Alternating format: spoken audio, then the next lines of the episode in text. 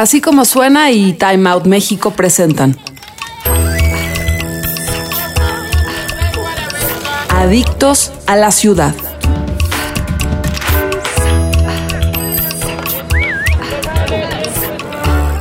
Bienvenidos a un nuevo episodio de Adictos a la Ciudad. Yo soy Andrea Vázquez, editora de las secciones de restaurantes, cafés y vida nocturna en Time Out México. Hoy estamos con Diego Morones, que es el jefe de cocina en un restaurante oculto en la Roma, que es Gracias Comedor.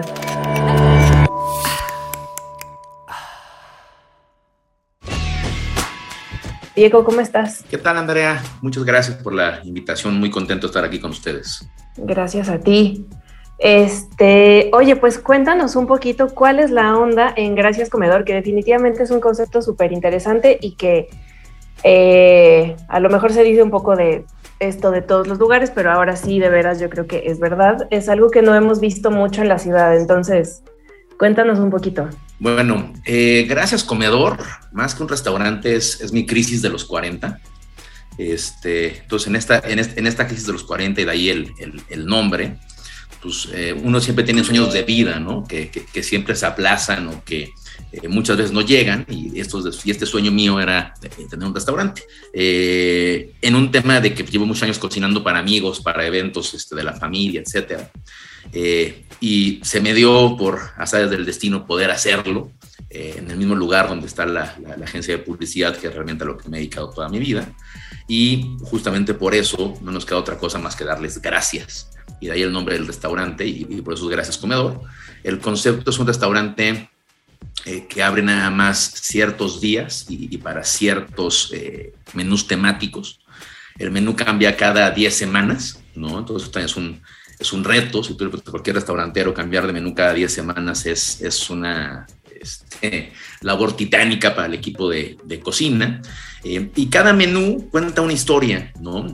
desde cosas muy sencillas como platillos de infancia, evidentemente llevados a un nivel un poquito más, eh, no voy a decir gastronómico, pero a un nivel eh, que por lo menos genera un poquito más de interés en la gente que lo pruebe, ¿no? más allá de que sea el potaje de la abuela, eh, hasta cosas muy interesantes que es eh, lo que viene o menús eh, que hemos hecho para la ciudad de Nueva York, por ejemplo. Nos, nos un menú en el que colaboramos con el MoMA, colaboramos con Broadway, colaboramos con Disney. Eh, hicimos un menú temático justamente como un viaje en Nueva York a partir de, la comida. es un poquito de lo que hacemos en Gracias Comedor. y está solamente bajo reservación, que eso también es como raro, ¿no? Se pide este, a la gente que deje su tarjeta para que realmente vayan a ir y rompamos con esta tradición mexicana de de la, de la informalidad y solamente atendemos 36 sillas, ¿no? es un lugar que ya desde antes de la pandemia ya teníamos espacios pandémicos, es una terraza techada, totalmente abierta, muy amplia, y atendemos muy pocas personas, entonces las distancias ya se cumplían desde antes.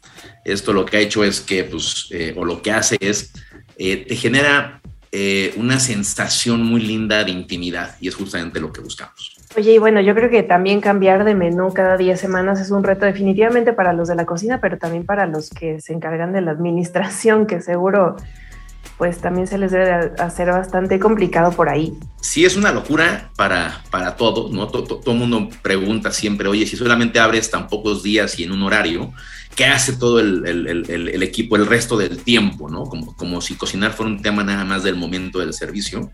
Y es, pues, estamos desarrollando platillos, para, para que te des una idea, eh, para que eh, lleguemos a los 9 o 12 tiempos, ¿no? entre 9 y 12 tiempos son siempre en el, en el menú, que creo que no lo mencioné, son 9 o 12 tiempos, un precio fijo siempre, que incluye un mezcal de la casa, eh, que es un mezcal que hago yo con mis primos, y el vino que necesites para acompañar tus alimentos durante la noche, y luego café, porque creemos que eh, cenar sin vino es horrible. Si no tomas, tenemos vino sin alcohol, pero pues bueno, siempre te damos vino. Este, y la parte linda de, todo eso es que pues, para llegar a esos 12 tiempos, eh, prácticamente desarrollamos entre 40 y 50 recetas antes de escoger esos 12 tiempos. Entonces, pues es una locura para cocina y para la administración también se vuelve un poquito complejo en el tema de que tienes que lograr los, los insumos, tienes que lograr todo en el precio adecuado eh, para lo que la gente está pagando, ¿no? Y de repente en México parece mentira, pero hay, hay mucho reto todavía en la cadena de suministro. Claro. Eh, oye, y hace rato me platicabas que tú eres publicista de toda la vida. Entonces yo creo que el acercamiento con las cocinas, más allá de que pues tuviste contacto a lo mejor en tu infancia con la cocina de tu casa, de, tus abuelos, abuelas y demás, eh, yo creo que el primer contacto con las cocinas profesionales siempre es una cosa como muy impactante y muy complicada. Entonces, ¿qué fue lo que te hizo querer acercarte más allá de esas experiencias de la infancia que afortunadamente tuviste? Es, es, una combinación, ahí hubo algo muy divertido y es, eh, siempre he sido un gordito feliz y me encanta comer. Eh, y me encanta cocinar y me encanta ver cómo se hacen las, las cosas, ¿no? entonces, dos influencias. La primera es, mi mamá tuvo un negocio de banquetes durante muchos años. Entonces, en ese negocio de banquetes, evidentemente, yo era el, becario eterno, ¿no? Que se dedicaba a hacer todas las labores que nadie quería hacer y sentir que trabajaba. Entonces, de alguna forma, esa fue mi primera aproximación a una cocina industrial, porque era una cocina industrial propiamente. Y las cocinas profesionales, eh, como me ha gustado mucho comer siempre, eh, a, los restaurantes que tengo oportunidad de ir aquí o en otros lados, eh, siempre yo buscaba conocer al chef. Este, y me encontré un gremio espectacular, lindísimo, súper generoso, en el que nunca me ha tocado un chef que no me invita a su cocina, a conocerla y que incluso me, me deje cocinar o, o, me deje hacer algo ahí este, en, en ese momento, ¿no? Entonces ahí me, me, me, fue fascinando. Y al final, sin duda alguna, este, Alejandro Dabú, que era el, el chef del NOM, restaurante que estaba ahí en Emilio Castelar, este, un restaurante que me gustaba mucho por la intimidad que generaba, por cómo estaba armado, etcétera, y la cocina evidentemente Alejandro. Este, él fue el que también algunas veces me invitó a estar haciendo cosas con él y pues bueno, de ahí más, más este, todo lo que traía, pues vino, vino esta parte de, de, verlo. Y sí, la verdad es que cuando yo le entré a, a, al, al, tema de, de, la cocina y, y, y de, convertirme en, en, en, en full-time chef, digámoslo así, por lo menos para Gracias Comedor, eh, creo que hubiera sido imposible sin, sin mi cochef, que es Gabriel Telles. Eh, Gabriel Telles es egresado del claustro de Sor Juana, él estudió la carrera de gastronomía ahí, eh, luego estuvo él con Martín Berazategui, luego estuvo también con René Redzepi. Entonces, alguien que trae mucha escuela, que trae mucho de cómo hacer, y él fue el que realmente armó el orden y el que armó todo el tema del restaurante, en el cual yo hubiera sido totalmente incapaz de hacerlo sin, su ayuda. Entonces, siempre es un, esfuerzo conjunto en el que, pues, eh, más allá de yo ser el, tema atrás, somos como una especie como de eh, cadáver exquisito en el que nos complementamos perfectamente Gabo y yo, ¿no? Muy bien. Y bueno, en una ciudad como esta, que es que, tiene una oferta culinaria tan vasta y que pues sí hay mucha propuesta y que sí hay, eh, digamos que muchos proyectos que, se distinguen uno de otro, ¿qué retos has notado al operar un concepto de este tipo? El reto más grande es con el comensal, para empezar, y es un tema de, yo creo que somos pocos poco organizados los mexicanos en los planes hemos ido evolucionando, hemos ido eh, avanzando. En, en, en, otros lados del mundo, por ejemplo, este, tú llegas a tu reservación y si no está tu grupo completo, si una reservación para cinco y han llegado tres, ni siquiera te pasan a la mesa hasta que esté completo tu grupo, ¿no? Este, para reservar te piden una tarjeta de crédito. Si al final no llegas en los 15 minutos tarde, 15 minutos tarde, pierdes tu mesa. Este, si por algún motivo no llegas, se te cobra un no-show, que es de los ingredientes que se compraron para ti. Pues cuando tú entiendes este, este concepto y, cuando tú lo ves desde el punto de vista eh, de comensal mexicano, de repente, eh, yo lo veía cuando era un comensal, no lo entiendes hasta que estás de otro lado del escritorio, ¿no? Y de este lado del escritorio dices, oye, si alguien no llega a tiempo, me rompe la dinámica, me rompe la experiencia, me llevo la rotación. Si en vez, si me reservan para cinco y terminan llegando tres, por lo menos en mi concepto, hay un tema de preparación un tema de, planeación de la demanda que no logras cumplir. Y por supuesto, si alguien no llega, pues pierdes los ingredientes. el principal reto siempre ha sido con el, con el comensal, que es más de antojo de dónde vamos a comer y en ese instante se pone a ver dónde tiene que ir a comer. Y como en nuestro caso tienes que reservar por lo menos un día antes, por lo menos, este, pues eso siempre es un reto, ¿no? Eso es un tema de, oiga, nos harán mucho el mismo día, oye, queremos ir ahorita, ¿se puede? Y la respuesta tristemente siempre es no, tiene que ser al día siguiente, porque eh, también tenemos una filosofía eh, muy estricta en términos de merma y reciclado, ¿no? Entonces, pues, eh, somos un restaurante, gracias a Dios, prácticamente cero merma. Pues ese es el principal reto.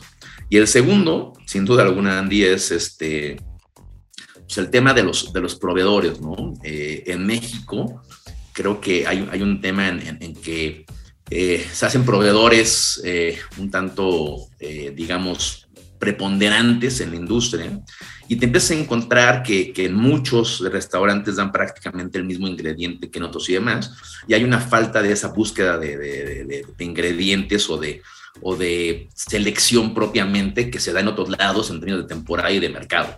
Eh, ¿A qué voy con esto? Si tú vas a cualquier otra parte del mundo, eh, verdaderamente son ingredientes de temporada y en México te encuentras que lo que hay todo el año es todo. Entonces, eh, siempre estar buscando cosas frescas, cosas más lindas o cosas distintas, es, un reto porque aparte no es que haya mucho, hay de lo, de lo que existe y que encuentras en la, oferta, pero no hay necesariamente lo que tú necesitas, lo que tú quieres, incluso cuando es temporada de lo mismo. Entonces yo creo que son los dos principales retos que, he encontrado.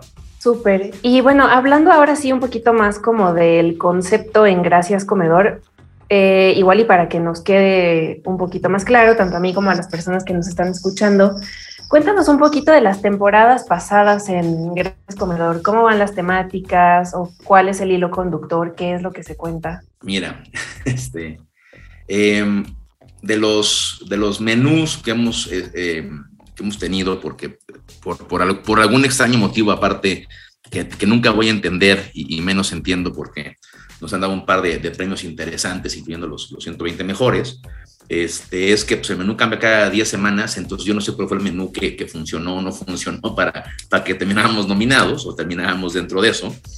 Eh, los menús pasados han sido tan variados como eh, Odio la Navidad, ¿no? Por ejemplo, en, en, Navidad justamente es, todo el mundo está dando estos pavos, bacalaos y romeritos, que no me interpretes, si me gustan, pero me gusta cierto bacalao, cierto romerito, ciertos pavos y todos tenemos la historia de, de, la casa de la tía a la que llevan durante 30 años diciéndole casa los mejor, el mejor bacalao y es una cosa espantosa, ¿no? Lo tienes que comer.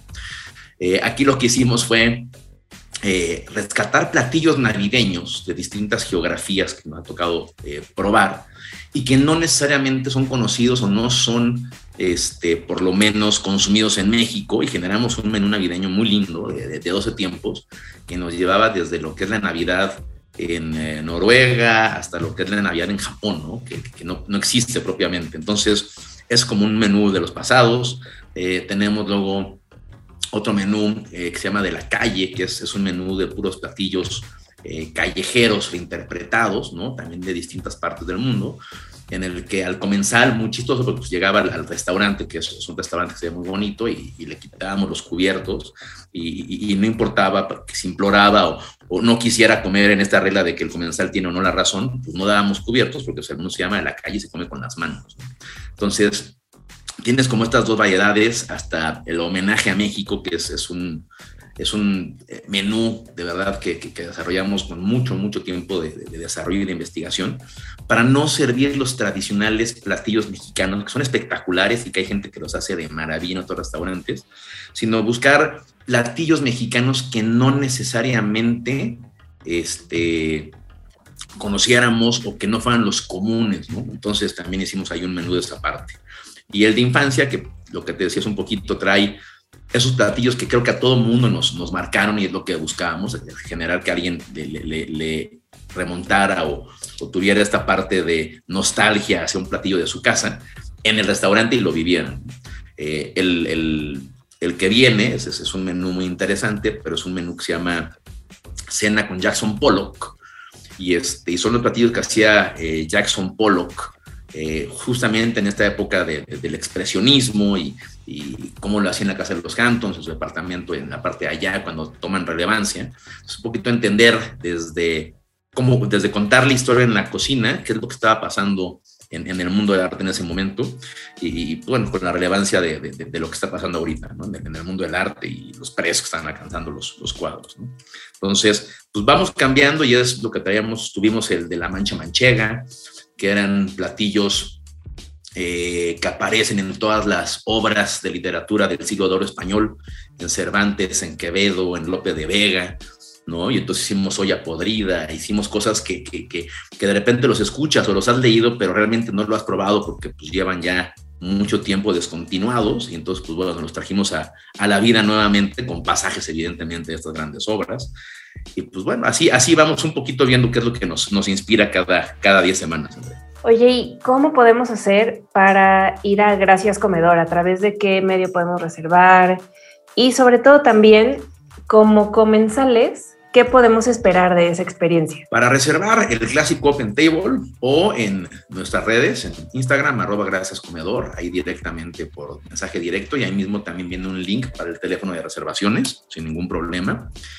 Eh, y lo que puedes esperar es eh, definitivamente una sorpresa, ¿no? Algo totalmente distinto, en el sentido de que no hay un menú escrito, simplemente te vamos a preguntar qué si comes, qué no comes y si hay alguna alergia. Eh, y te vamos a llevar en, en, en, esta historia, te vamos a contar esta historia que creemos que vale la pena ser, ser contada a través de, de la comida de los platillos, eh, esperando que al final te lleves no solamente una grata experiencia gastronómica, sino pues, algo que puedas contar y que quieras regresar dentro de 10 semanas al siguiente libro, al siguiente capítulo o a lo siguiente que creamos que pueda ser divertido para todos. Súper, pues definitivamente yo creo que sí es una experiencia que pues no nos podemos perder. Definitivamente sí el enfoque es un poquito más como fine dining, ¿no? Sí tenemos que ir pensando que recibiremos un servicio como pues de ese estilo y demás, ¿no? Me imagino. Sí, es, es, totalmente fine dining. Es un fine dining, pero democratizado. Eh, parte de lo que quisimos hacer es, eh, por experiencias malas en otros restaurantes de fine dining y en otros lados, eh, no queremos que te sientas intimidado. De hecho, el restaurante lo vas a ver. Es un restaurante, usamos copas bajas, el tema de darte el vino para que pidas vino no tengas una carta de vino este, enorme, aunque tenemos una buena carta de vino si quieres upgradearlo, que damos que no es necesario. La verdad es que el vino que damos es un gran vino. Y lo que también intentamos hacer siempre nosotros es que te sientas como en tu casa, que te sientas como en esta casa de los amigos y por eso damos el mismo vino, es un empate, no es un maridaje, porque cuando vas a casa de un amigo y saca un vino, tú no estás pensando si marida o no marida, estás pensando simplemente en la historia que están contando, qué es lo que está pasando y pasarla bien, ¿no? O sea, creo que eso es lo, lo, lo que buscas. Eh, tenemos un precio, que es un, es un, es un precio fijo, que está en 1.580 pesos ahorita, si mal no recuerdo, este, pero que te incluye tu mezcal de la casa, el vino, 12 tiempos, incluye todo también para que no tengas estas sorpresas cuando, cuando llegan a la cuenta, que es parte de lo que también intentamos. Y, este, y la idea es que pienses que somos un restaurante que no está buscando darle vuelta o eh, que corras este, de tu mesa, sino que llegues, te sientes y pases una, una noche este, que después al día siguiente la recuerdes no solamente desde la parte del platillo, sino por qué y, y, quién creó ese platillo, la historia que hay detrás, y probablemente lo incorpores a tu historia, ¿no? Que es lo que nos ha pasado en, algunos casos, ¿no? Seguro aparte de tu cumpleaños, de tu aniversario o incluso de tu pedido. Súper. Pues sí, definitivamente por ahí nos daremos una vuelta. La verdad es que yo creo que, pues, por el mezcalito, el vino, los 12 tiempos, pues el precio fijo está súper bien y es, pues, totalmente lo que te puedes gastar por salir a cenar una noche a cualquiera de los restaurantes que están ahorita de moda, ¿no? Y que pues a lo mejor no es una experiencia tan cuidadosamente planeada como lo es Gracias Comedor. Entonces, seguramente por ahí andaremos pronto. Maravilloso, los esperamos y pues bueno, si les gusta el tema de polo y el expresionismo, viene esa parte que va a estar interesante. Y si no, pues bueno, métanse a nuestras redes para ver lo que viene después de este menú que siempre está cambiando. ¿Cuándo empieza esta temporada de Pollock? El 29 y 30 de abril son nuestras primeras fechas, luego 6 y 7 y luego 13 y 14. Solamente vamos a tener esas seis fechas, ¿no? Entonces son, son pocos los lugares que vamos a tener, va a estar divertido y vamos a abrir reservaciones seguramente a partir de la siguiente semana, ¿no? Entonces, este, sí le recomiendo que agarren su lugar, este, porque va a estar divertida y, y más allá de divertida, pues bueno, vamos a a ver un poquito qué, qué, qué, comían estos personajes del expresionismo, porque es Pollock, es eh, Lee Krasberg, es todo, este grupo de los expresionistas que se juntaban justamente a, a, comer con las manos, con las mismas que luego agarraban, este, no necesariamente latas y pinceles, no, no, no pinceles necesariamente, muchas veces eran otros instrumentos, este, y se ponían a, a, crear estas locuras, ¿no? Entonces, creo que va a estar divertido, si les gusta la pintura, si les gusta este tema de historia y demás, es, es un evento que no se pueden perder. Súper, pues eso, a estar al pendiente de las redes sociales para esta temporada de Jackson Pollock y las que vengan, para que nos demos una vuelta por ahí a Gracias Comedor. Nos vemos ahí en el restaurante. Y pues muchas gracias a todos por escucharnos, a Diego por estar aquí con nosotros. Muchísimas gracias, Andrea. Y recuerden que nos pueden seguir en redes sociales, nos encuentran como Time Out México y también leernos en www.timeoutmexico.mx, además de, por supuesto, y por favor, seguir las redes de Gracias Comedor. Visita las redes sociales de Time Out México en Facebook, Twitter e Instagram. Arroba Time Out México y utilice el hashtag Adictos a la Ciudad. Así como suena y Time Out presentaron Adictos a la Ciudad. Nos puedes escuchar en así como suena.mx o allá, donde usted escuche sus podcasts.